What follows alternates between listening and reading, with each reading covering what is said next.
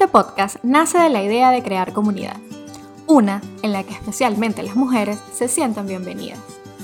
En este espacio conversaremos entre nosotras y con expertos sobre belleza, moda y estilo de vida, pero también sobre finanzas, bienestar, emprendimiento y relaciones, porque a fin de cuentas parecemos, pero no somos ni tan frívolas.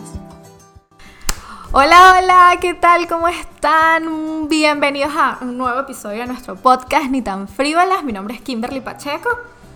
Y el mío es Delia Velázquez. Y hoy vamos a estar hablando sobre maquillaje. ¡Sí! Por fin, vamos a hablar de maquillaje. Por fin vamos a estar hablando de maquillaje y bueno, muchas de ustedes que están acá ya saben que Delia, mi compañera aquí de podcast, es este maquilladora profesional. Así que quién mejor para respondernos las preguntas que ustedes nos dejaron por Instagram y además para hablar sobre este tema que vamos a hablar hoy que se titula Maquillaje para la vida real. Así es. Y le pusimos este nombre porque, bueno, como dijo Kimberly, hicimos una, una pequeña encuesta en nuestras redes sociales para que ustedes nos dejaran sus preguntas. Eh, obviamente que la mayoría de ustedes no son profesionales del maquillaje, sino que son personas que quizás les gusta maquillarse o les gustaría aprender, les gusta maquillarse para un evento social. Así que las preguntas que vamos a estar respondiendo son... Eh, eh, preguntas que nos van a servir a todas, para todas las instancias, es decir, para nuestro maquillaje diario, si queremos maquillar para una cena, porque son generalidades, no vamos a hablar obviamente de maquillaje profesional, sino algo más aterrizado a la vida diaria de todas nosotras. Sí, aparte vamos a estar hablando un poquito sobre la importancia del maquillaje. ¿Por qué vamos a estar hablando? Mucha gente toma este tema así como, como un tema súper frívolo, ¿no? El maquillaje, ¿no, Delia? Bueno, tú que estás en este mundo, pues más. Así es. Todavía lo debes saber. Bueno, ha ido evolucionando, pero sí que eh, todavía muchas personas, y también dependiendo de las culturas, lo, eh, lo perciben como, como, una frivolidad maquillarse. Eh, pero, pero gracias a Instagram y toda la evolución que, que, ha tenido Instagram y obviamente la exposición de todas las personas que amamos el maquillaje, o sea, mucha gente también lo ha empezado a ver como lo que es, ¿no? Que es un arte. Entonces están esos dos extremos. Yo pues vivo en un país donde los temas de belleza no habían, digamos, no habían evolucionado tanto como quizás en Venezuela lo que nosotros estamos acostumbrados y por lo tanto aquí cuando yo llegué, no tanto ahora, pero cuando yo llegué ya hace seis años, eh, sí, o sea, había esa percepción de que, de que maquillarse era algo muy frívolo quizás probablemente, o, yo lo percibía así por lo menos. Eh, pero sí que también en la, en la, por lo menos en la cultura chilena también ha ido cambiando un poco la percepción no solamente a, bueno, la gran, gran cantidad de venezolanos que ha llegado, sino que también lo mismo que hablábamos la vez anterior, sino la globalización de la información. Este, ahora tenemos acceso muy rápido diariamente a las tendencias mundiales, vemos artistas en Instagram, vemos cómo se visten, cómo se maquillan, y obviamente eso ha permeado en todas las culturas. O sea, ahora, bueno, y eso vamos a hablarlo en, en, muchos otros temas, ¿no? Eh, eh, Instagram nos hace seguir tendencias, entonces eso también ha llegado a Chile.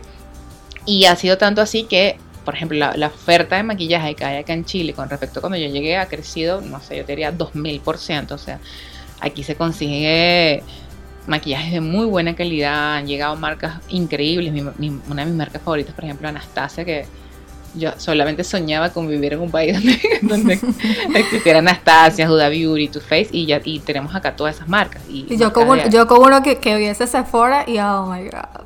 Sí, bueno, imagínate allá morir. Entonces, bueno, es lo máximo, sí, sí.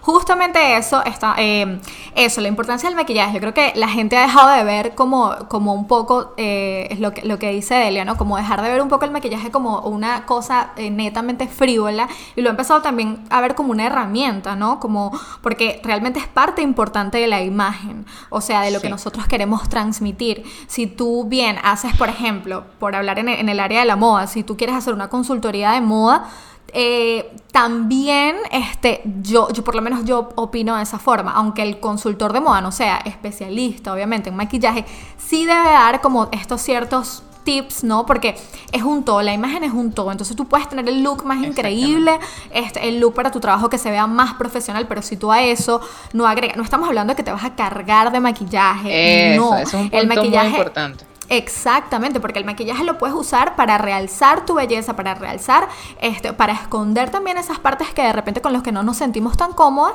y realzar las que, con las que nos sentimos cómodas. Y es un todo, es parte de tu imagen, del que tú quieres transmitir e incluso también es algo, o sea, según yo lo veo, que, que, transmite cierto profesionalismo también, ¿no? Cierto de, que la persona también, bueno, se eh, preocupa por su imagen. Eso, o sea, transmite preocupación por tu imagen y transmite una imagen integral de ti, porque lo, que tú expresas sobre ti, precisamente lo que percibe la otra persona es que eso lo vas a trasladar a las otras cosas que tú haces en tu vida. Si tú estás, digamos, eh, estás elegante, estás eh, con buen porte, con buena actitud, caminas bien, te ves bien, te ves, te ves, tienes una imagen cuidada, es eso, o sea, tienes una imagen cuidada, obviamente eh, eso hace pensarle al resto de las personas que tú vas a cuidar muchas otras cosas de tu vida, como por ejemplo tu trabajo, los proyectos que te asignan. Yo, lo, yo igualmente lo veo así.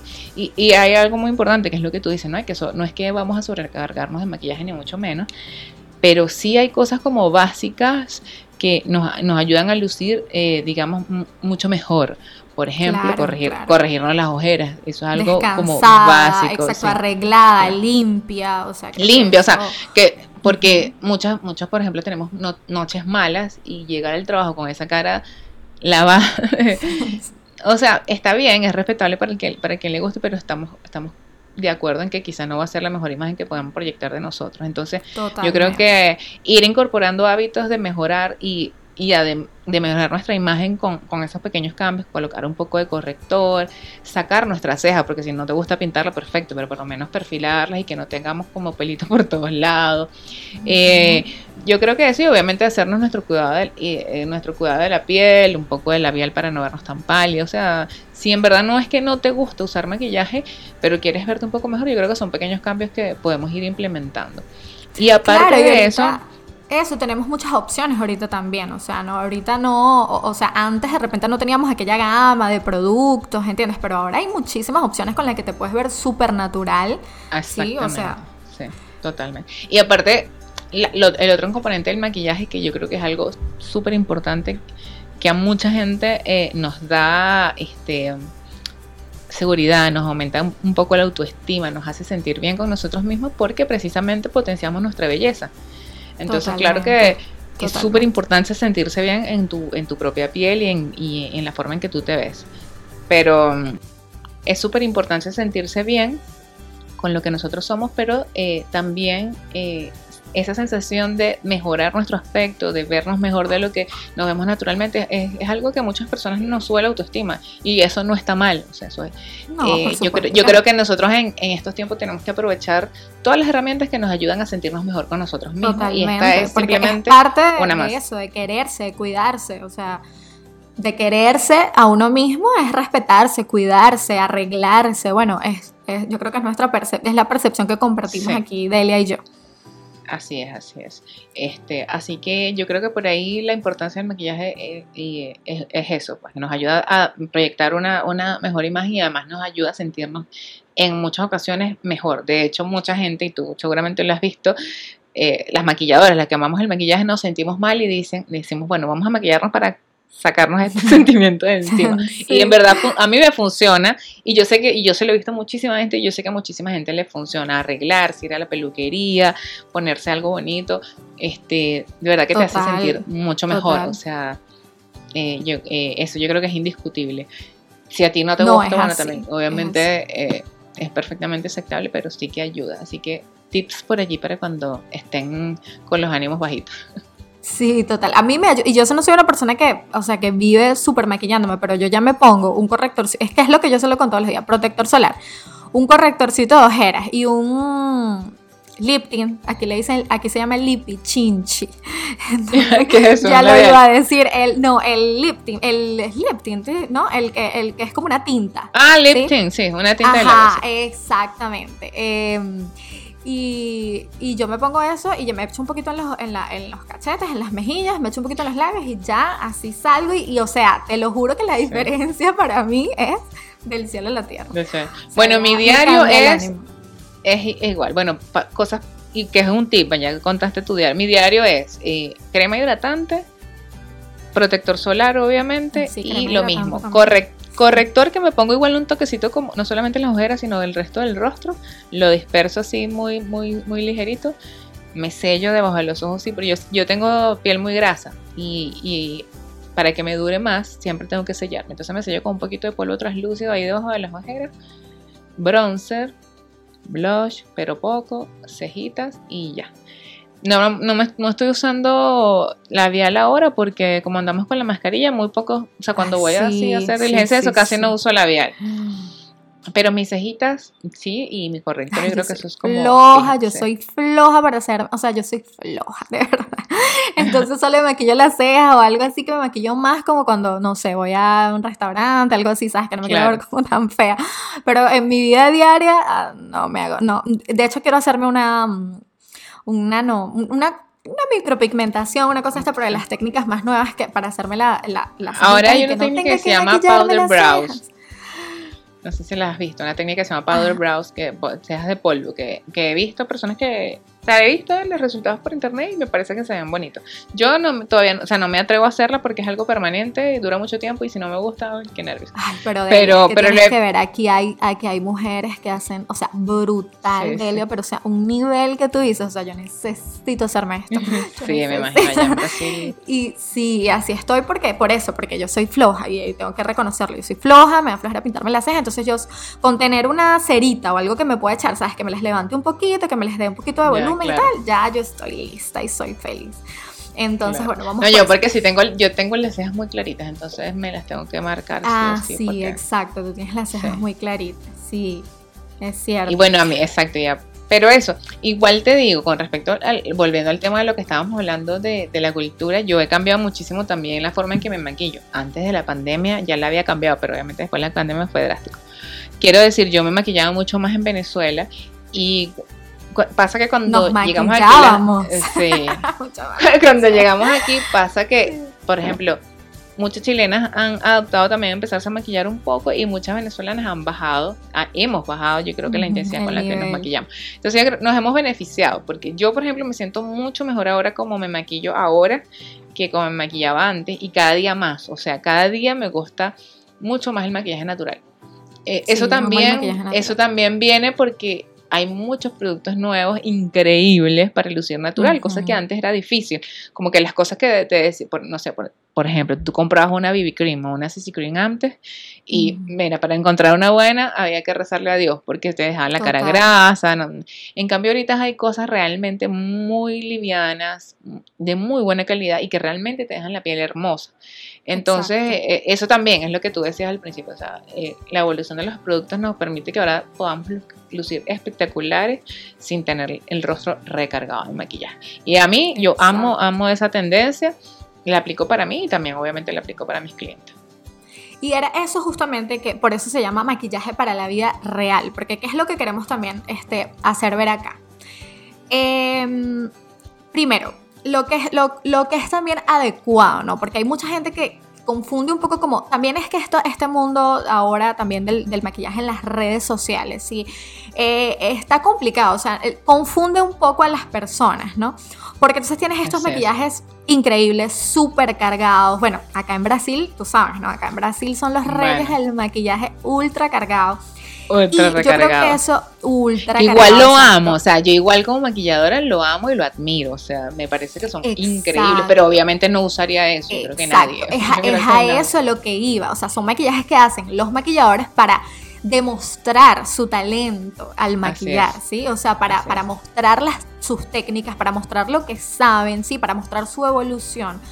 Pero estos maquillajes no necesariamente son maquillajes que los puedes trasladar a la vida real. O sea, mejor dicho, difícilmente son maquillajes que lo vas a poder este, trasladar a, a tu vida real, a tu vida cotidiana. Incluso Entonces, yo, por ejemplo, veo maquilladores brasileros que maquillan novias igual como maquillan a, a, a las modelos Sí, y yo digo, no. o sea, yo como novia No puedo. jamás usaría tanto maquillaje. no, total, no puedo. como no los puedo. brasileros, hay que usar una cantidad adecuada para obviamente tapar tus imperfecciones y todo, pero pero sí, yo- me encanta, he ido a clases brasileros, fui a la clase, fui a Brasil a recibir clases de maquillaje porque en verdad las técnicas son espectaculares.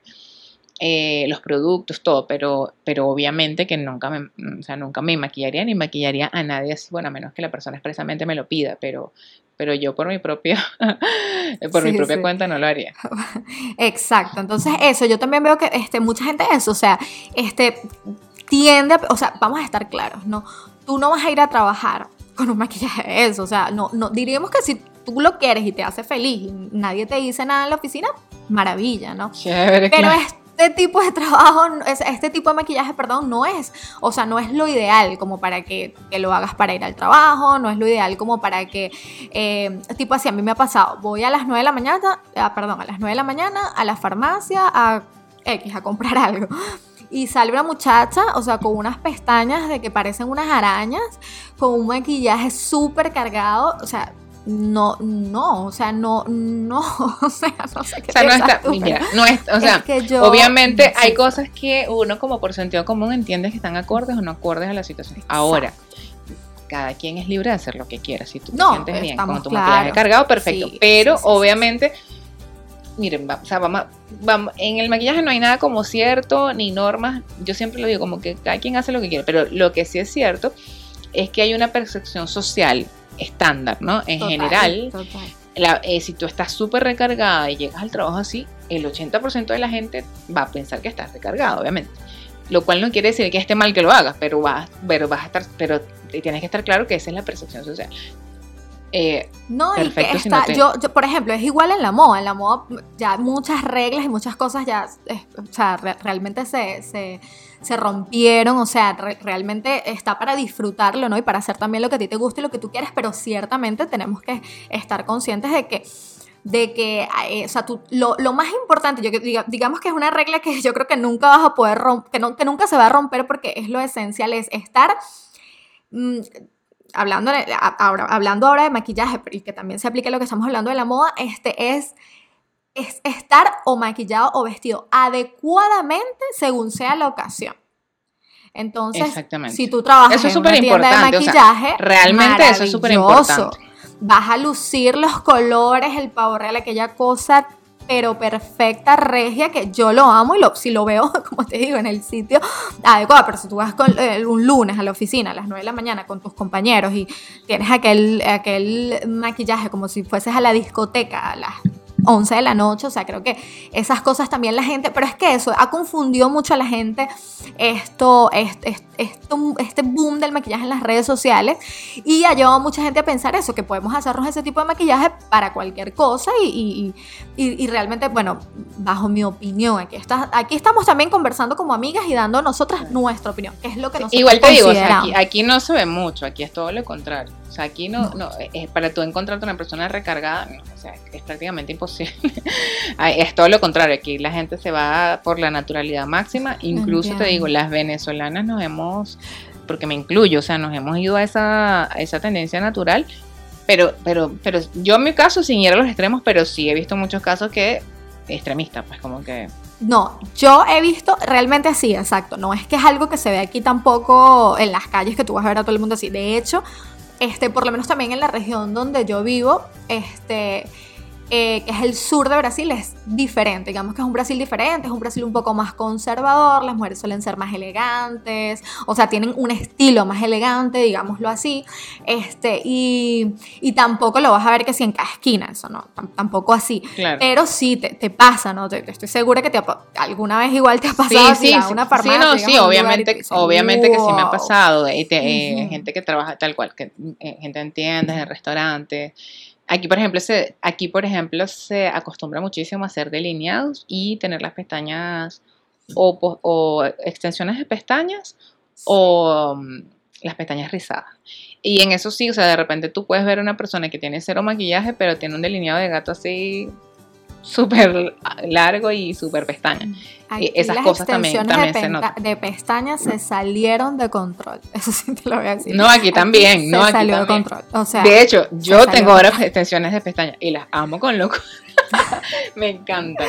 Me las yo puse, pero a, ti te, a tú te las pusiste bien naturalitas. Sí, me las puse natural, pero las amo, te digo. O sea, ayer me las retoqué y me levanté y digo, no, esto es que esto es demasiado.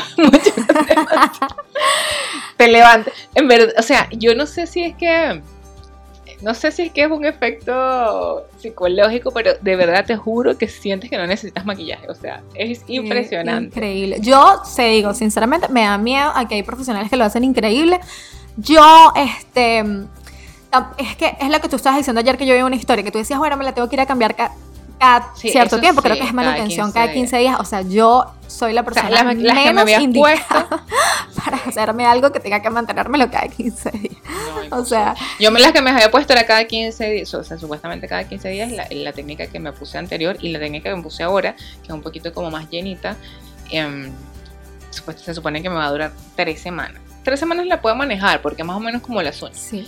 Eh, pero pero igual voy a ver. Es que después, ¿sabes? Yo no sé si las personas estas que tienen las extensiones de pestañas, entonces llega un punto en que se les han caído y se ven súper extrañas, porque se les ven como unas partes, sí, las pestañas, otras partes, o sea.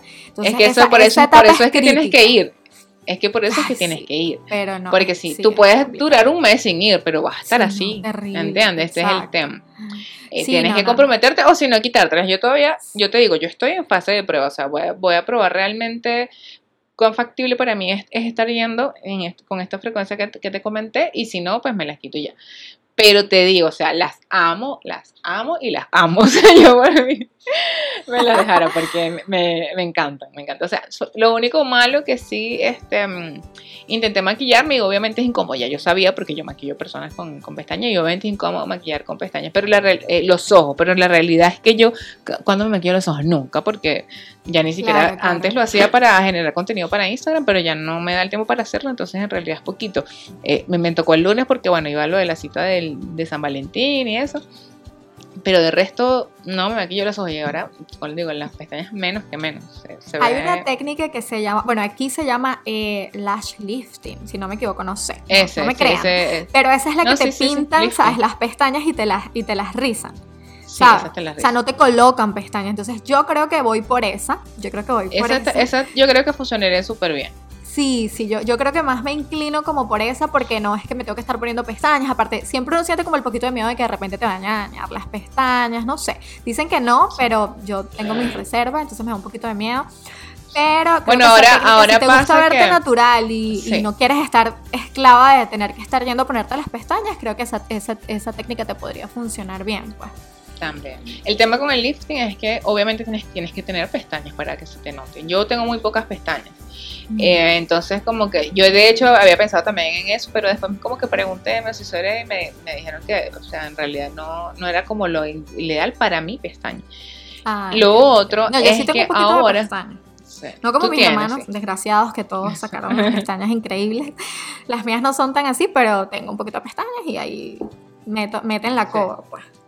La cosa es que ahora em, la pestaña la pesan, la pestaña que te van a colocar la pesan y te ponen una pestaña de acuerdo a lo que pesa la tuya, o sea, ah, porque que, era lo que hacía, que era, que era lo que hacía que las pestañas se, que se cayeran. bueno, yo no sé porque no me las he quitado, ya, ya diré cuando me las quite si se me cayeron o no. Pero tengo una, una amiga que se las puso hace poquito, se las puso solamente por, no sé, por dos semanas porque iba de viaje. Audrey, si me decía Audrey me escucha. Y escuché que lo contó por Instagram que se las quitó se las quitó porque simplemente se las puso para ir al viaje y no se le cayó ninguna. O sea que las recuperó perfecto. Y bueno, ah, yo creo que también obviamente todo ha evolucionado.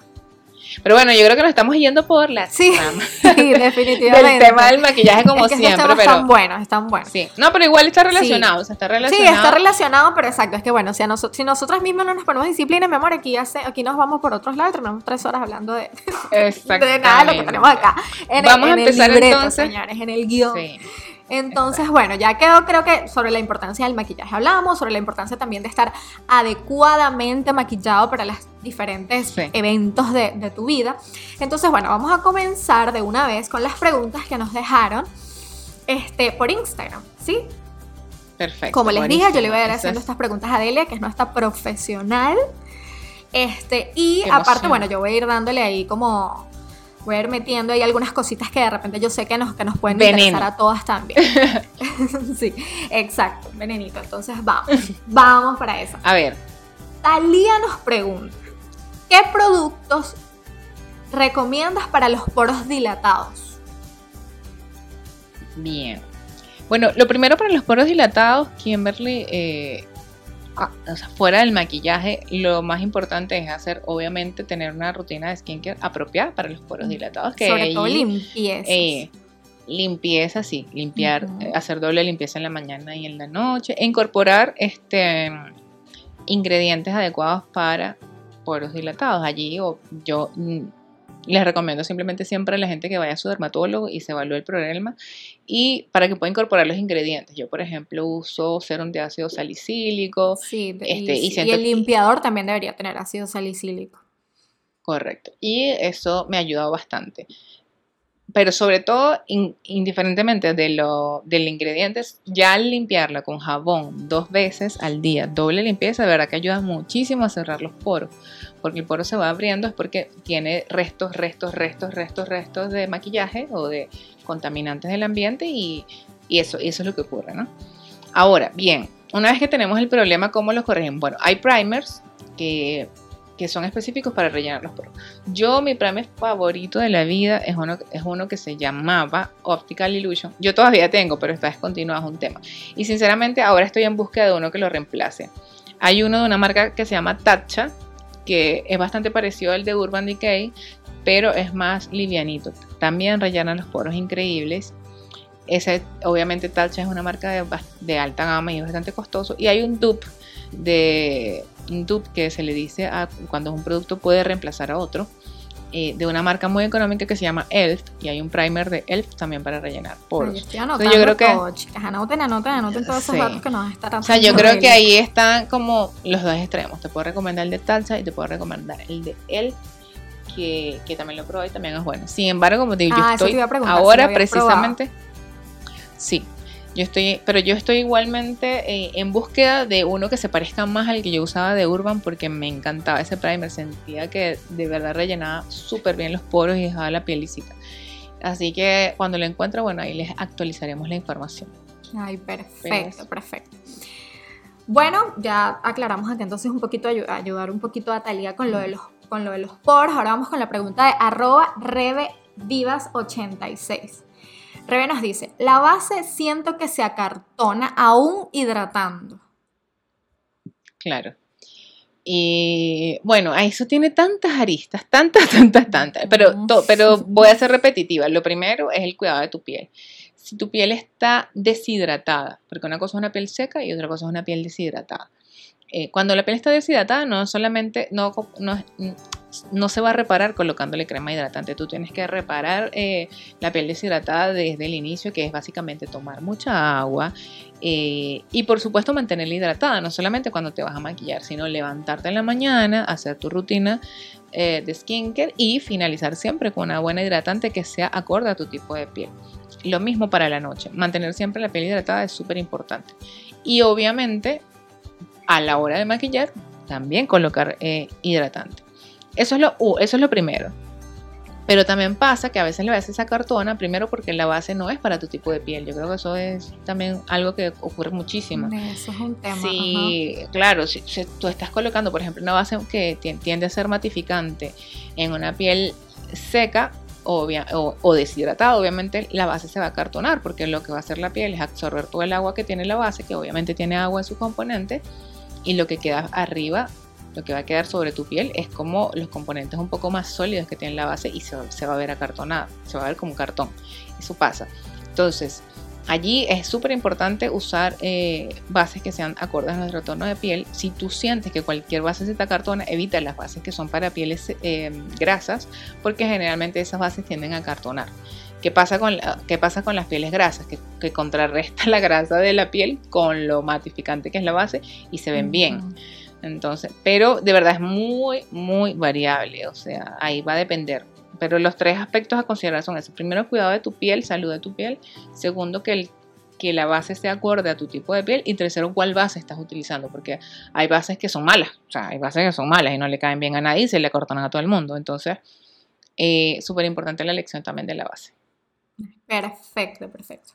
Entonces, Paloma San Martín y eh, arroba Paloma San Martín y arroba Avi17-18 nos preguntan, ¿cómo comprar la base perfecta? Ay, esto está, bueno. bueno, eso está, esa yo creo que esa es la pregunta que todo el mundo quiere responder. Mm, mira, lo primero que tienes que es saber identificar tu tipo de piel. Y eso ahí Obviamente San Google siempre nos puede ayudar, pero nosotros por sentido común más o menos sabemos qué tipo de piel tenemos. Las personas cuando tenemos piel seca, normal, cuando tienen piel, yo no tengo piel seca, cuando tienen piel seca tú ves que tienen parches de resequedad, por ejemplo. Hay personas que tienen piel mixta, que tienen parches de resequedad en un lado y la zona T grasosa. Entonces, o personas como yo, que yo soy de piel grasa, mi piel es grasa. Sí, y aparte, que te iba a decir, porque no solamente son, o sea, como que un, tu tipo de piel, sino que a veces tú tienes como estados de tu piel, ¿sí? O sea, hay momentos, por ejemplo, yo generalmente soy de piel, sí, un poco grasa, pero llega el invierno y mi piel se seca de una forma terrible, tengo que cambiar este, los productos que uso. O sea, tengo que tener los productos adecuados, o sea, los que me funcionen tanto para el invierno como para el verano. Así es, yo tengo productos tal cual. Hay productos que sirven para el invierno y productos para el verano. Porque en el invierno casi todos tenemos la piel seca o deshidratada. Tenemos parche de resequedad. Entonces, eh, eso es lo primordial, pero identificar tu tipo de piel y obviamente considerar el, eh, la, estación del año en la que estamos. Y, y también tu gusto, porque hay gente, a mí por ejemplo me gustan las bases mates, para mí, para mí, para yo ponerme a mí, me gusta, a mí me gusta que la piel se me vea mate. Entonces yo casi siempre compro para mí bases que, que tiendan a ser matificantes porque yo prefiero que se me cortone de repente un poco, pero que no me salga grasa. Porque lo que más odio en la vida es que me salga grasita en, es que se, el Es que se te vea la cara grasosa. Entonces, eh, eh, eso, tu tipo de piel la estación del año y tu gusto. Ya por ahí, bueno, mira, ahora está muy de moda la piel luminosa, la piel dewy, que se llama en inglés. Eh, entonces, si a ti te gusta esa tendencia, cuando tú vayas a comprar, mira, muéstrame las bases luminosas, cuáles son eh, las características de la base, porque hay bases luminosas que, que nosotros podemos pensar que duran menos, casi la mayoría duran un poco menos en la piel que las bases mate, pero ahora eh, lo mismo, ¿no? Hay mucha tecnología, hay bases que son luminosas igual duran en la piel, etcétera. También identificar qué tipo de cobertura te gusta, si te gusta ligera, media o alta, o para qué lo vas a utilizar, si estás buscando una base para el diario o, si estás buscando una base para eventos, claro. Entonces la base perfecta es relativa, porque es relativa a, todo esta, a todas estas características, ¿no? a todas estas características que debemos estar claros cuando nosotros buscamos una base antes de ir a comprar que parece difícil, pero si nosotros mismos, lo que yo hablaba el otro día, si nosotros mismos no sabemos qué es lo que queremos, menos nos va a ayudar un vendedor. El vendedor te puede ayudar súper bien cuando tú sabes lo que quieres porque te va a conocer sus productos y te va a recomendar en base a lo que tú quieres. Exacto, hay que hacer una tarea entonces, chicas, de, investigación. Exacto. De, conocer qué, es lo, que, lo que nosotros queremos. Eso te iba a preguntar, exacto. ¿Cómo elegir Eso es como que lo que, la, quede como una segunda piel. Sí, y no te quede como ese efecto máscara que mucha gente anda por ahí con ese efecto máscara. Yo antes, por ejemplo, cometía también muchos errores eligiendo el, tono. Entonces, ¿qué es, ¿cómo debemos hacerlo? O sea, ¿cuál es, ¿cómo idealmente debemos elegir el tono? ¿Dónde nos los tenemos que probar? Cuando vayamos a, a, la tienda a escoger este, la base, ¿debemos ir desmaquilladas? O sea, ¿cómo nos recomiendas tú que, que hagamos esa, esa elección del tono? Mira, antes nos pasaba mucho, porque a mí también me pasaba, pero era porque antes las marcas sacaban casi tres tonos por base. Entonces nosotros teníamos que escoger, y rosados, entonces teníamos que escoger entre lo poco que había. Ahora es un poco diferente. Si bien a Chile, por ejemplo, de cada tipo de base no llegan todos los tonos, llegan bastantes. Y hay marcas que se enfocan muchísimo en tener una gran diversidad de tonos y otras marcas que no tanto. Total. Entonces, eso también lo tenemos que pensar cuando vamos a escoger una base. ¿Qué marca quiero comprar? Quiero comprar por decir un ejemplo, a mí hay una base de Lancome que yo amo, eh, que es la 24 horas, pero esa base no tiene muchos tonos, entonces mm, a veces prefiero, bueno, me voy a ir por, no sé, por NARS, que, es, que yo sé que tiene muchos tonos y se va a adaptar mejor a lo que yo quiero. Entonces, ahí también tenemos que pensar eso. Cuando vamos a comprar eh, una base y vamos a la tienda, se supone que el vendedor nos va a ayudar. Tenemos que identificar también el subtono que nosotros somos, porque hay tres tipos de subtonos, amarillos, rosados y neutros. A mí en general me gusta comprar neutros porque yo siento que se le acomodan súper bien a, todos los subtonos, ¿no? O se, se acomodan súper bien a la mayoría de los subtonos. Eh, deberíamos ir sin maquillaje, deberíamos ir sin maquillaje a comprar la base y a mí me gusta probarla en la parte baja del cachete, o sea, en la parte baja del cachete, porque allí la logro comparar no con mi cuello, porque casi siempre tenemos el cuello muy blanco. El, cuello es una zona del cuerpo que no recibe sol, entonces a mí, a mí me gusta compararla más con el hombro, o sea, del pecho hacia abajo. Me voy, me voy con el hombro, volteo la, me la, me la pongo de un lado, como te digo, en la parte baja del cachete y volteo. Y además También no sé si tú sientes que en estas tiendas, o sea, no sé, a mí, a mí me parece que la iluminación siempre es como rara, o sea, nunca como que puedes ver real el tono terrible. Entonces, si ustedes pueden de repente echarse la base, salir un momento, verse en el espejo, sí, o sea, agarrar la muestra o los probadores que tengan allí, se ponen, se van desmaquilladas como dice Elia, se ponen unas tres rayitas y ahí ven cuál es el color, digamos, que se desaparece en tu piel en, saliendo la, la próxima como en la claridad. Ah, ok, ok. porque, porque no solamente, no solamente por lo que tú dices, aparte de la mala iluminación, que no lo iba a nombrar por eso, sino que muchas bases se oxidan. ¿Qué ah, quiere decir? que cambian con el color mientras van pasando los minutos. Se oxidan en 10 mm, minutos, en 5 minutos. Entonces es súper importante que nosotros nos coloquemos la base y salgamos o caminemos por la misma tienda, como tú quieras, y esperemos un rato para ver qué color toma la base, porque a veces la vemos, vemos el líquido, pero a veces la, base puede cambiar uno un, un, tono y medio más cuando se seca. y, y, eso no quiere decir que la base sea mala, sino que los ingredientes que tiene se oxidan, entonces cambian de tono. Tenemos que considerar eso también. Eh, yo creo que esos son los mejores tips. Y el último tip que yo le puedo dar, porque es realmente el que yo aplico. Mira, yo cuando me quiero comprar una base, yo busco en Google swatches. Swatches se le dice cuando uno ve todos los tonos, los tonos. Entonces yo más o menos identifico cuál me, me podría quedar bien. A mí normalmente me quedan bien los segundos, los terceros tonos, ¿verdad? Y yo lo que hago es cuando identifico más o menos los tonos que, que, yo creo que me quedan bien dos o tres tonos, normalmente son dos, los busco en Google, en, perdón, en YouTube. Busco base, no sé, Dior, lo que tú quieras, eh, Face and Body 3.5 neutral. Lo pongo en YouTube. Y ahí me van a aparecer muchas personas que se han hecho o tutoriales o revisiones con ese tono de la base. Y yo lo que hago es ver a la mujer si la mujer se parece a mí o no. Digo, no, mira, esta mujer realmente no tiene le queda bien la 3.5, pero ella es más oscura que yo, entonces quiere decir que esa base no me queda bien a mí, ¿entiendes? Claro, claro. Como que trato, trato de... Yo lo he aplicado y me ha funcionado perfecto. Sí, de hecho es, es la forma en que yo compro bases por internet y casi siempre, casi siempre la pego. La única forma de que a veces no la pego es porque si la base se oxida mucho, lo que es. Pero me veo tres, cuatro videos de YouTube donde yo veo que esta chama es blanca como yo, sí. Entonces ella usa la 2, entonces a mí me va a quedar también bien la 2. Eh, así lo hago, yo creo que ese es el, mejor truco. Es un trabajón, o sea, es difícil comprar bases. no crean ustedes que, ay, voy a comprar una base. Es, difícil comprar una base. Exacto, eso es lo que iba, porque la gente cree que no, no, eso, esto hay que ponerle aquí corazón, porque aparte, imagínate, si tú vas a una tienda y tú te pruebas una camisa que te cuesta, ponte tú, una camisa barata que te cuesta 10 dólares, 15 dólares, y te vas y te la pruebas y ves cómo te queda y no sé qué. Imagínate una base que tú vas a gastar 40, 50 dólares en una base. O sea, ahí eso hay que ponerle, este, amor. hay que amor, exacto, amor, porque esa plata da dolor no perderla, o sea. Sí.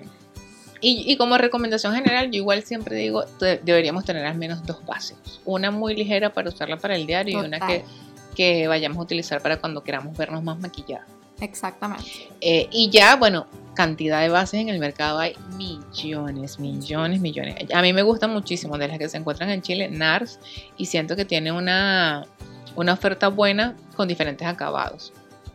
Este, me gusta también, obviamente, Lancome, Dior, o sea, son, son marcas que tienen bases con diferentes acabados y que son un tiro al piso prácticamente. O sea, tienen Yo tengo una de Lancome que amo, que esa, esa me la recomendaste tú, por cierto. Y es esa la que yo amo, la, Sí, esa es la máxima. Tengo una, aún una, una marca que, es aquí brasilera que se llama Quien dice Berenice, que la amo y es la que estoy usando así como para el diario. Y tenía una que amaba esa base, que era como un mousse y chiquitita. Es de la marca De Balm y se llama Even Steven, si no me... Si no me Sí, de Balm. Se llama Even Sí, sí, yo sé cuál es esa marca. Aquí está, aquí está de Balm. Ama, o sea, amo. De hecho, me la quiero comprar. Lo que pasa es que es una base que es para usarla como en el verano. Porque ella tiene un acabado mate, pero no es mate, mate. Es como un es como un terciope aterciopelado, ¿sabes? Pero ella con un poquitico cubre muchísimo. Bueno, no sé, a mí esa base me gustó, me gustó mucho, pero es una base que como que solo la puedes usar en el verano porque en el invierno te va a secar mucho, ¿sabes? Entonces sí, claro. No la recomiendo. Bueno, mira lo que me pasó a mí. Yo me acabo de comprar una base de Charlotte Tilbury que la compré porque se hizo eh, viral en TikTok. Se llama Beautiful Skin. ¿Y qué tal? Y eh, yo apro- aproveché que una amiga, Caro, estaba en Estados Unidos y le dije, tráemela porque la necesito probar, no sé qué. Y aparte yo amo, amo, o sea, con locura Charlotte Tilbury. Estoy ahora en momento obsesionada con esa marca, me encanta. Total, total. Entonces vine el sábado pasado que tenía un curso de maquillaje online donde yo me maquillo, la, la modelo soy yo, este, y la usé, pero como ya yo tenía en la mente que era Beautiful Skin, yo, yo, yo, dije- yo dije, no, esto es un suerito, algo muy, muy, eh, Muy algo muy suave, muy Ajá. ligero. Entonces me puse una cantidad enorme. Y ese día me fui con ese maquillaje y la odié, pero la odié. O sea, dije, Mm. se me puso la cara, me sentía súper, súper Esa pesada, horrible. Y yo dije, horrible, Ajá. La odié, la odié. Y fíjate, ayer me la volví a poner y la usé como es, porque cuando después, después que me la coloqué para el curso, que me, me puse un kilo, porque pensaba que era muy suavecita, me di cuenta que realmente no, la base es una base, la textura es gruesa y tienes que usar muy poquito, muy poquito. Y ayer la usé como es y no te imaginas, o sea, la me- bueno, tanto así que hice unas historias después que me maquillé y me escribieron varias personas, qué hermoso se te ve la piel, no sé qué, y yo dije, o sea, en realidad la base se ve bella, espectacular, y, lo, y se los cuento porque también es súper importante saber utilizar los productos. Porque Totalmente. podemos juzgar mal a un producto por no saberlo utilizar. Y yo nos pasa con la, a todos. con o la de Lancome, ¿sabes? Me estaba aplicando, o sea, yo tiendo a aplicarme poco, poca cantidad, o sea, yo hago lo contrario, siempre me aplico como muy poco, entonces yo la estaba como un poquito, llegó un punto que no la usaba, porque yo la estaba como que, ay, no, esta base, un día agarré y dije, no, me voy a echar un poquito más, ¿sí? Y to- o sea, cambió que si del cielo a la tierra, o sea, que me estaba echando muy sí poco para usar producto, más, me sí. estaba aplicando Eh. muy poco producto, entonces la base no me estaba funcionando bien. Este, y eso es un Si la tema, base de exacto, Lancome tienes que, tiene, tiene una cobertura media. Entonces Exactamente, tiene una más. cobertura media y, y esa yo es la que uso como para mis ocasiones especiales. Entonces yo sentía como que no me estaba tapando, como que no me estaba maquillando. Yo tengo pecas y cuestiones, entonces bueno. Pero ahora la amo, ahora la amo. Delia, la pregunta del millón. ¿Es mejor aplicar la base con brocha o con esponja? Mira, esa, esa pregunta, bueno, depende, depende, depende. Eh, tiene sus beneficios cada uno. Eh, la esponja absorbe más producto, entonces pierdes más base. Pero te deja un acabado más, em, más lisito, obviamente. El acabado es más bonito, pero también difumina más el producto. Entonces, si tú quieres, si tú estás usando, por ejemplo, una base de alta cobertura y quieres que no se vea tan de alta cobertura en tu piel, usa la esponja porque la esponja te va a ayudar a difuminarla y a que se vea menos cargada. Porque la esponja absorbe mucho de la base. Es, si por el contrario tú quieres conservar toda la cobertura de la base, usa la esponja. Yo le uso la brocha. Yo uso la brocha. Yo uso la brocha eh, porque prefiero usar menos producto, no perder productos, que es el producto que se me va en la esponja, porque los productos obviamente son caros. Utilizo la brocha, además me parece como práctica también para la, a mí como maquilladora para lavarlas es más fácil lavar una brocha que lavar una esponja, mucho más fácil. Y cuando yo siento que de repente la brocha no me dejó un acabado así tan lícito, le paso la, la esponja después. Pero es, Sí, es yo lo que te digo, es muy relativo. brocha también. de- y para de- el depende de cada quien. Pero a mí sí se me hace más fácil lavar la esponja que lavar la brocha. Ay, no, no. La esponja sí, no. sí. La brocha, yo tengo unos jaboncitos tan buenos que yo la lavo y, ya, ya se limpió. En cambio, la esponja hay que darle, mojarle y abre, dale, mojarle. Bueno, gusto de cada quien y, y del tiempo que tengamos para dedicarle a eso. Pero Sí, exacto, exacto. Creo que eso también influye mucho. Ahora vamos con los correctores, ¿sí? Corrector de ojeras, Delia, para que la ojera no nos quede gris, ¿sí? Esa ojera que se ve gris o esa ojera que se ve súper blanca. Sí, ¿cómo, cómo debe ser, cómo se debe hacer la corrección de la ojera? Bueno, antes se, se- se- que- o sea, nombro antes porque antes se usaba, se usaba mucho un los correctores naranjas así, heavy, Ujú, Me orange. acuerdo perfectamente. Pero eso era un desastre para taparlo. Y yo todavía ve- veo gente que lo hace. Digo, o, o sea, este No, y la corrector. cantidad el- de corrector ¿Cómo que se llama? que aplicar el- luego encima para tapar Por eso, eso, es, o sea. ¿Cómo se llama ese corrector tan famoso que es muy barato? Quien que tenía una brochita, no me acuerdo. Bueno, yo veo a tanta gente utilizando todos esos correctores que me muero, o sea, me no, muero. no, sí, unos correctores que son- angustia. Porque, porque son súper pesados esos correctores. Y Súper tal con lo que tú dices, ma- pigmentan demasiado y después tienes que poner una cantidad enorme de corrector encima para poder eh, taparlo. ¿Qué pasa?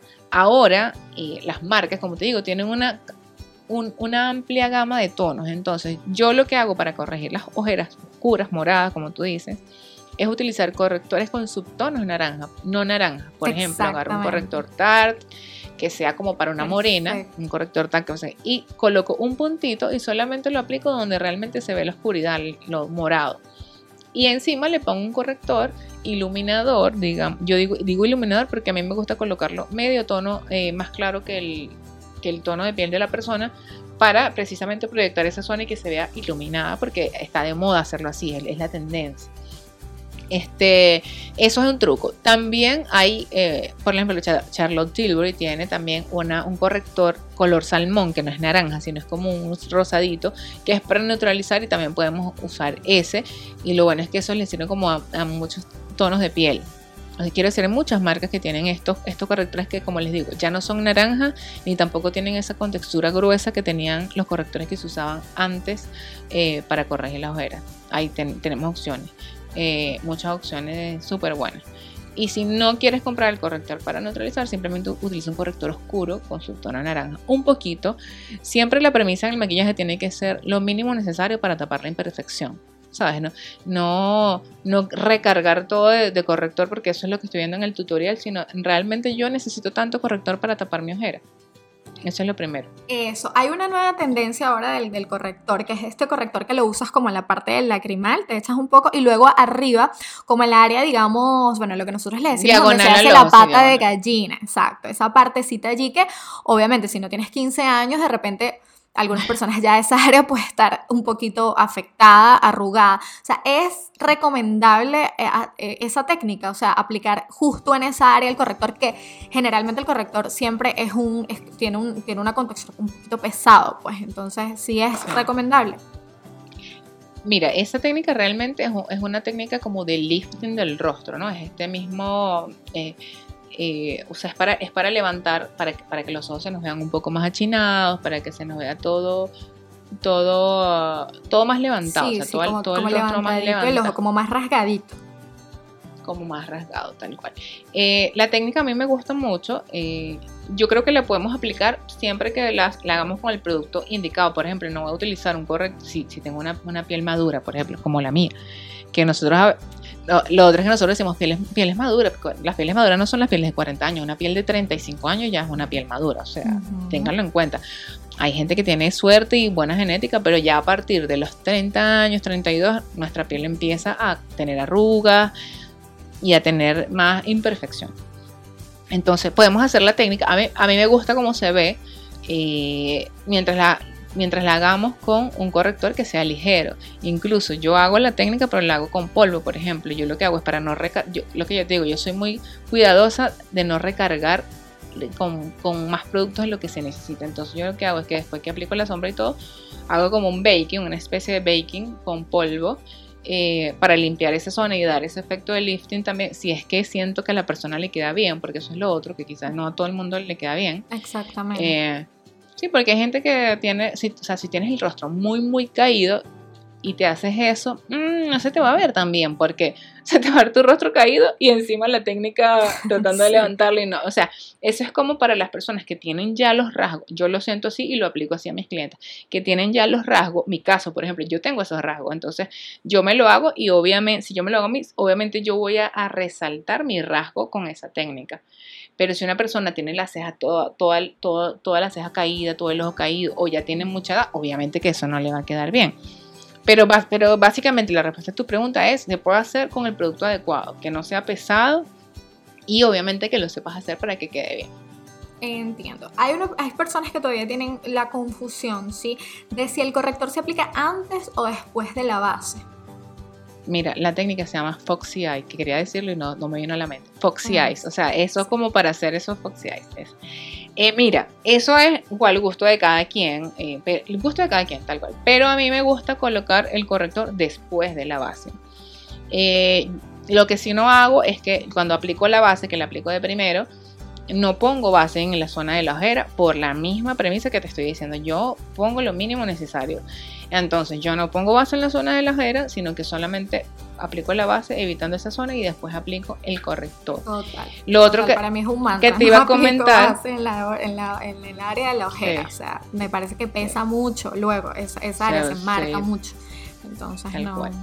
Lo otro que te iba a comentar también sobre los correctores, que antes, o sea, de hecho yo por ejemplo cuando doy cursos, yo no, no enseño tanto de repente a corregir, porque los productos ahora son tan buenos y tienen tanta diversidad de pigmentos que un mismo corrector, así sea de tu tono de piel, tiene pigmentos para contrarrestar la oscuridad, la oscuridad en, los, en las ojeras. Yo, por ejemplo, no sé, uso el Shape Type de Tarte y ese corrector es, yo, no, yo creo que el 99% de las veces me tapa cualquier ojera, sean horas, sea, son productos muy buenos, ¿sabes? Entonces ya no necesitas con esos productos que tienen alta cobertura, eh, digamos, corregir eh, tanto, o sea, hacer la corrección previa. Ahora, obviamente esos productos que tienen tanta cobertura también son pesados, entonces también tienes que, evaluar allí. Con las cantidades, exacto. Con las, o sea, con las cantidades y eh, con el tipo de ojera y de piel al cual se la estás colocando y si la piel es madura o no es madura, porque obviamente, o sea, se, va a ver recarga, se va a ver más pesado. pero y, si, claro, si es una persona que tiene, o sea, una, una ojera que sí es, tiene mucho pigmento, sí que es una ojera que sí es muy problemática, ahí sí es muy recomendable obviamente hacer la corrección primero, ¿no? Hacerla, si la, claro, si la persona tiene las ojeras negras, obviamente hacer la corrección para evitar el, sobreuso de, eh, de corrector. Pero te digo sinceramente, la mayoría de la gente cree que tiene más ojeras de la que realmente tiene. La gente llega a mí, no, tengo unas ojeras, y yo le digo, ¿cuál ojera, mujer? Le pongo dos toquecitos de corrector y ya se le fueron. No, o sea, en verdad no, no, no es tanto como parece y es eso, o sea, y los productos ahora son muy buenos. Perfecto, perfecto. Vamos entonces con el contor. Ah, no, Delia, Delia, Delia, ya va. Nos dijiste el, el shape tape, ¿no? De, de mm, Correcto. De corrector, ajá, ¿y qué otros correctores nos recomiendas? Porque no, no, no nos vamos a ir así aquí. Tú no tienes Mira, a mí me encanta. tienes que decir marcas. Por ejemplo, de los internacionales, yo, mi corrector favorito es el Jower, uno de una marca que se llama Jower Cosmetics. Yo amo ese corrector, pero es un corrector igual, que tiende a ser mate y tiende a secarse rápido. Entonces hay que saberlo trabajar y saber en qué pieles utilizarlo. A mí me gusta porque tiene una cobertura súper buena y tiene subtonos súper lindo. Ahora, el, el, Shape Tape es universal. A mí me encanta para maquillar porque tiene muchos tonos, es muy versátil, o sea, es maravilloso. Pero de los que se consiguen en Chile, por ejemplo, a mí también me encanta, me encanta el de Anastasia, es un corrector que te pones un puntito y te tapa todo. O sea, es muy bueno y es más eh, ligero, un poquito más ligero que el de que el Shade Tape y no tiende tanto a ser mate. Ah, se tarda un poco más en secar. o sea, esas son como características que tenemos que evaluar. Tenemos que evaluar como el tiempo que se tarda en secar, si es matificante o más hidratante y cuánta, y cuánta cobertura tiene. Entonces, ese me gusta. Y el de Narsa, el Creamy Concealer, que también es un clásico. Perfecto, perfecto. Bueno, ahí ya saben, ¿no? Anotando, anotando, anotando. Ahora, arroba Paloma San Martín nos pregunta, ¿contorno en crema o en polvo? ¿Cuál recomiendas? Mire, yo recomiendo en polvo. O sea, yo siento que es muy práctico, muy fácil de, aplicar eh, y el resultado es básicamente el mismo. ¿Qué pasa? Yo hago contornos en crema cuando la persona va a durar, no sé, 12 horas, una novia, una cosa así. Eh, porque obviamente al poner. y ahí, claro, al tener el producto en crema y, sellarlo con polvo va a durar mucho más. Pero ah, igual el de polvo dura muchísimo. O sea, yo a mí casi nunca, no sé. Y no, no, no, lo hago tanto, sinceramente. Ah, o también las personas que me piden que se quieren ver súper bronzy, súper como si hubiesen ido a la playa, obviamente ahí lo hago. También aplico el bronzer en crema.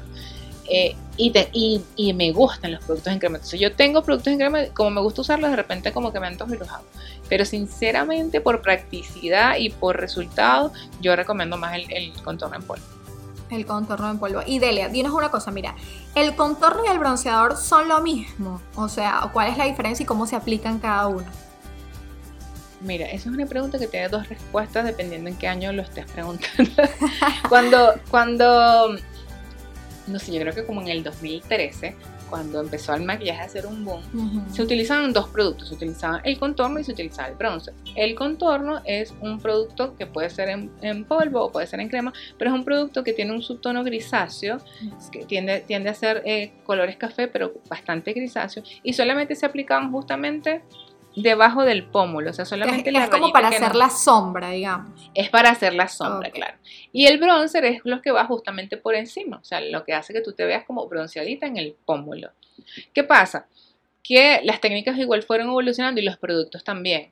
Eh, y pasa que empezaron a salir bronzers, bronzers que empezaban a funcionar tanto como contorno como como, como como bronzers. Entonces, no sé, por darte un ejemplo, el, el Hula Bronzer de, de Benefit es un clásico. ¿Y por qué es un clásico? Porque precisamente tiene un subtono que es perfecto, que no es tan naranja ni tan gris y como que queda bien solo, el solito queda perfecto. Yo ya no utilizo contornos, o sea, el contorno este gris, a menos que, no sé, me llegue una persona así ultra cachetona y en verdad necesite marcarle la sombra mucho.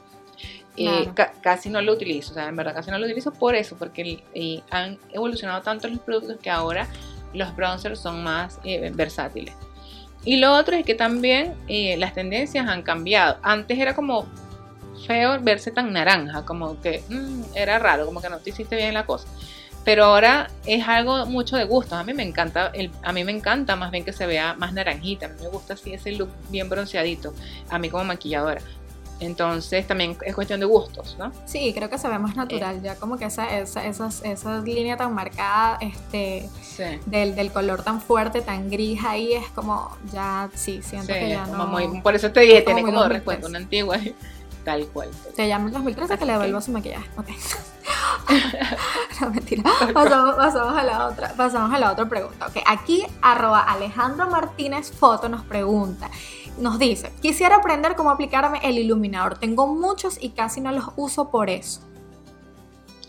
El iluminador es muy fácil de utilizar. El iluminador se utiliza en la parte más alta de los pómulos y en la punta de la nariz, básicamente. O sea, yo lo utilizo así. No me gusta, por ejemplo, está fuera de O sea, no me gusta y yo siento sinceramente que está muy fuera de moda eh, utilizar eh, iluminador en todo el tabique de la nariz. O sea, no tiene primero no tiene sentido porque el, iluminador es para resaltar los puntos más altos de tu rostro. De hecho, toda la forma en que nosotros maquillamos es para resaltar, es para resaltar los puntos más altos del rostro, que son los pómulos, la punta de la nariz, y ocultar las partes más bajas, que es por debajo del cachete, etc. Entonces, de mi nariz, yo solamente quiero resaltar la punta porque es la parte más alta. Eso es lo que me va a dar ese look de lifting, de, de levantarme el rostro. Si yo me aplico en toda la nariz, no estoy haciendo absolutamente nada yo me, he hecho un poquito así tipo, o sea, las cejas, ¿sabes? Y donde va bajando, donde empieza el huesito, ajá, como un poquito debajo de la ceja. Ahí está bien o lo estoy haciendo mal.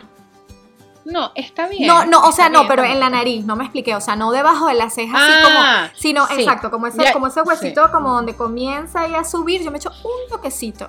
No debería. Yo no lo hago tanto. No, sí, sí, sí, sí, sí se puede hacer. También, también se ve bonito. Pero lo he dejado de hacer porque me he dado cuenta, sobre todo por que yo maquillo mucha gente que después mi esposo le toma la foto y veo la foto y cuando ya la gente le empieza a salir un poquito de grasita y justamente esa zona es donde sale la grasa. Y cuando se une la grasa con ese iluminador mm, se ve muy se ve muy mm, muy grasiento para mí pero eh. obviamente que cuando tú maquillas se ve bonito, se ve bien colocar un poquito ahí. No en toda la nariz, sino ahí justamente entre los ojos donde tú dices. Ahí, a mí me parece que em, lindo, pero también voy a estar pendiente de eso de la grasa. y en la punta de la nariz. Y en la parte más alta de los pómulos, que es justamente donde termina nuestra ojera, digamos, donde termina nuestra ojera, pero por el lateral, o sea, por el lado de la esquina del ojo, lo vamos a identificar muy fácil porque tenemos unos huesitos que si no, yo me lo estoy haciendo en este momento, que si nos tocamos con, con los deditos vamos a sentir que ahí está la punta del huesito.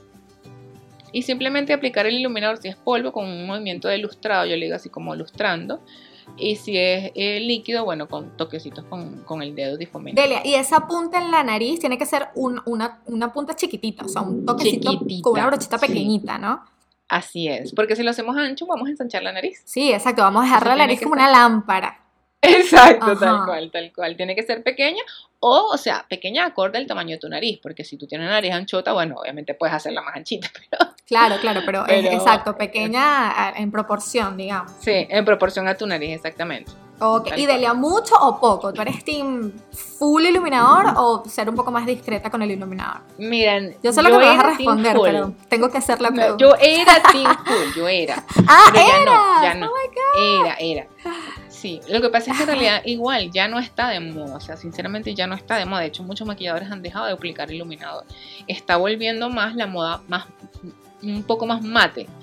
Este, pero porque ya se usan muchos productos iluminadores, la base dewy, la base también satinada, entonces como que obviamente hay que tener un balance. Es gusto de cada quien. Yo estoy colocando, si bien siempre lo aplico, no he dejado de hacerlo. Yo conozco maquilladores que ya no lo hacen Yo siempre aplico, pero aplico cada vez menos. Y, es en esos puntos, la punta de la nariz y, el, eh, y en los pómulos. Y yo para mí, igual a veces, por ejemplo, ayer me maquillé y no me puse nada de iluminador y me encantaba cómo me veía, o sea, como que he empezado a a, adaptar esa tendencia y, está bien, porque eso tenemos que hacer los maquilladores, tenemos que adaptarnos a las tendencias. no podemos maquillar como que, ay, a mí me gusta full iluminador, yo voy a maquillar full iluminador, no, pero tu maquillaje se va a ver todo totalmente fuera de fuera de moda. yo me he hecho poquitito y la mayoría de las veces no me he hecho, pero me sigue gustando mi toquecito de, iluminador. Sí, sí, sí, que eh, es hermoso en realidad. Ok, ahora, guion bajo N Chris R nos dice, mito o verdad, los productos caros siempre son los mejores. Verdad. verdad, o sea, mira, eso es, todo el mundo te va a decir, todo el mundo te va a decir, tú puedes, y es cierto, o sea, tú obviamente puedes lograr un maquillaje hermoso con productos de farmacia. El problema es cuánto tiempo te va a durar ese maquillaje siendo hermoso. Los productos en farmacia en general no tienen buena durabilidad eh, por ejemplo, algunos también se oxidan, eh, algunos se craquelan, lo que me estaban se, se acartonan, este, en general. Hay productos de farmacia muy buenos, yo no digo que no. Hay productos de farmacia buenos, espectaculares. Yo uso productos de farmacia. Pero que me vengan a decir a mí que un producto de farmacia es mejor que un producto alta gama, mm, no. Ahora, lo mismo, no todos los productos de alta gama son buenos. Tenemos que saber cuáles son los productos buenos. Pero no existe, por ejemplo, la, la mejor base de alta gama que yo tengo eh, no, existe una base tan buena como esa en productos de farmacia. Lo mismo para el polvo es suelto. Que, gente, es que acuérdense que miren, también esos, estos, estos laboratorios de, belleza increíbles, inmensos, invierten cualquier cantidad de millones de dólares en investigaciones, en tecnologías para desarrollar productos. Entonces, obviamente, o sea, siempre, y, utilizan también mejores ingredientes, ¿sí? En, los productos. y mejores formulaciones. Es, exactamente, exacto, el tipo de formulación exactamente, que es clave, que es súper importante. Entonces, obviamente, pues sí, no, no todo a veces lo podemos reemplazar, no todo a veces eh, lo podemos Ahora, reemplazar. el mensaje importante, o sea, no todo lo más caro es lo mejor, hay cosas caras, hay cosas de Chanel Dior que son una porquería, o sea, estamos claros, peor que cualquiera de farmacia. Pero sabiendo escoger los productos que son realmente buenos, mm, difícilmente eh, vas a encontrar algo de farmacia que sean mejores las cosas buenas de, de gama alta. Y bueno, yo en particular soy amante del maquillaje de gama alta. O sea, yo sí uso productos de farmacia contados, los que. Y me gusta probar, como que siempre algo que me llama la atención, compro y pruebo. Y, he encontrado productos que me gustan. Por ejemplo, yo uso un polvo de Essence que cuesta 3 dólares, que me encanta, lo uso para mí. Las máscaras de Maybelline son súper buenas. Y hay cosas genéricas que no tienes que usarlas súper buenas. No sé, por ejemplo, un blush. Un blush da igual, da igual el que compras, porque eh, lo importante es que el tono te guste, por decirte un ejemplo. Eh, los labiales igual. Quizá hay labiales buenos, los labiales Maybelline mate también son buenos. Ahí justamente voy con la siguiente pregunta, que te me estás adelantando un poquito, que es de Mayrin. Mayrin Bifit. Mayrin, hello, que esa fue nuestra invitada anterior, que la queremos volver a tener acá prontito. Mayrin nos pregunta, ¿en cuáles productos vale la pena comprar gama alta y en cuáles no? Que era más o menos lo que estaba respondiendo él. Eh, eso, eso, está bien. Mira, yo creo que o sea, si tenemos que reducir al mínimo el producto gama alta, yo compraría sí o sí la base y el corrector. Exactamente. líquido. La base del corrector es fundamental. Fundamental. ¿Qué otros productos yo no, no, no, sé? Un, un, lápiz negro, nunca he encontrado un buen lápiz negro de farmacia, por ejemplo, pero yo no los he probado todos, seguramente que sí hay. Pero una base de gama alta, que tú me vas a decir que vas a encontrar algo mejor en, en, farmacia imposible. Sí, sí, sí, Y el acabado de la piel al eh, final en, en el maquillaje no, y el es acabado de la piel es lo más importante, tal cual. En cambio, labiales, rubor, hasta bronzer, iluminadores hay espectaculares también de, farmacia. Por ejemplo, Physician Formula tiene súper buenos, Wet and Wild. yo aquí soy feliz porque hay mucho, muchas marcas brasileñas que tienen productos increíbles y que son obviamente mucho más económicos que que comprar en... que las venden igual en Sephora, o sea, y entonces las tienes ahí a la mano y entonces te compras, vas ahí como haciendo un balance, exacto, y de verdad que los amo yo. Y como son económicos, puedes probarlo. No estás perdiendo mucho si no te sirven, pues. Igual yo pruebo, busco algo porque odio perder la plata. entonces yo soy aparatos caro siempre me hago mi investigación porque es eso. No es todo tan fácil, tenemos que ponernos y hacer la tarea porque si no nos vamos a equivocar y vamos a perder la plata. Así es. Otro producto que a mí yo nunca he encontrado un, reemplazo, por ejemplo, es la piel de ceja, que a mí me encanta el lápiz de Anastasia y el de MAC. Son los dos que yo uso y no he encontrado nunca porque los de farmacia son súper cremosos, se vuelven pastosos. En cambio, estos que a mí me gustan quedan sequitos. Y, y a mí, yo sé que a la gente le gusta porque una de las cosas que a la gente le gusta a mis maquillajes es cómo hago la ceja. Y es porque la hago con lápices que son súper mm. sequitos y quedan un acabado súper natural. Eh, yo creo que hemos hablado de demasiado. Sí, sí, nos, falta, nos faltan solo rapidito para terminar de estas dos preguntitas para no dejarlas así, pero vamos a tratar de responderlas lo más rápido posible. ¿Cómo hacer que el maquillaje dure más en la nariz con la mascarilla? Yo creo que esto es un sufrimiento que tiene todo el mundo y está difícil. un buen primer, un buen primer, una buena base y un buen polvo de sello. y no arrastrar la mascarilla, no arrastrarla, porque si arrastras, sea lo que sea, te vas a traer todo lo que tienes. Y si te la quitas y te la pones, se te baja y se te olvida, o sea, no hay, no hay milagro no hay forma, exacto, no hay milagro. Entonces, bueno, eso ya la. Esa fue arroba ZP, que preguntó esta, esto que creo que todos, a todos nos tiene mortificados. Ok, eh, Verde Claudia nos pregunta, rapidito, Elia, básicos, básicos para principiantes. ¿Qué debe tener el principiante así rapidito en su, en su cosmetiquera, pues, en su necesario?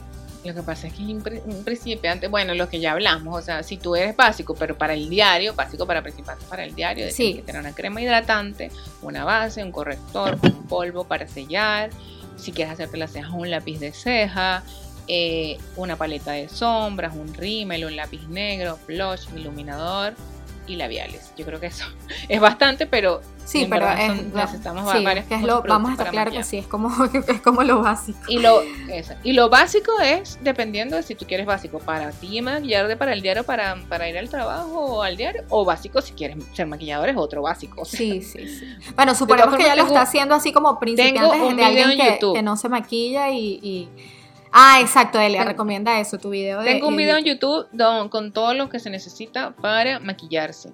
En arroba makeup by Delia B es mi canal también en YouTube, ahí pueden ver todo. Ah, bueno, perfecto, señores. Mejor recomendación. Imposible que hablamos hoy. Bueno, mi amor, o sea, una hora lleva esto. pero, estuvo muy interesante. Yo creo que, bueno, de acá sabemos que quedan muchos temas por hablar y vamos a estar haciendo todo lo posible por irlos tocando. También sobre maquillaje queda, o sea, tela para cortar, bueno, no, aquí, bueno, nos queda, pero... Millones. exacto, millones. Entonces, este nada, tenemos que, ya tenemos que terminar con esto porque tenemos que despedirnos. Tenemos que despedirnos. Ay, muchísimas gracias por escucharnos, los que llegaron hasta aquí, muchísimas gracias. Como siempre, compartan este el, podcast con sus amigas. Este tema, bueno, señores, por favor, usted, si usted es una buena amiga, usted tiene que compartir esto. Usted no se lo puede quedar solo para usted, porque esto está muy bueno. Quedó largo, pero tiene información buena eh, que yo creo que le va a servir a mucha gente que, a mucha gente, o sea, a mucha gente de diferente índole. Sí, si tienen este, bueno, si este podcast también va a estar, ahora tenemos Google Podcast, ahora el, ahora el, podcast está también por Google Podcast, así que se está pudiendo escuchar en Venezuela. Entonces, bueno, mándense, ya se, ya se lo pueden mandar a todo el mundo porque ya sea por Google Podcast o por Spotify se puede, por Google Podcast se escucha en todas partes del mundo, por Spotify en todas partes del mundo, menos en Venezuela. Entonces, bueno, síganos por nuestras redes sociales. Arroba Anita Frivolas. Arroba Makeup by Delia B, con B pequeña al final. Y arroba Kiki con Y, la segunda Kiki, Kiki de Velázquez, arroba Kiki de Velázquez es mi Instagram. Y bueno, nos despedimos. Esperamos el Muchas gracias por, escuchar. Sí, muchísimas gracias por escucharnos. Besitos. Nos vemos en el próximo capítulo. Chao. Chao.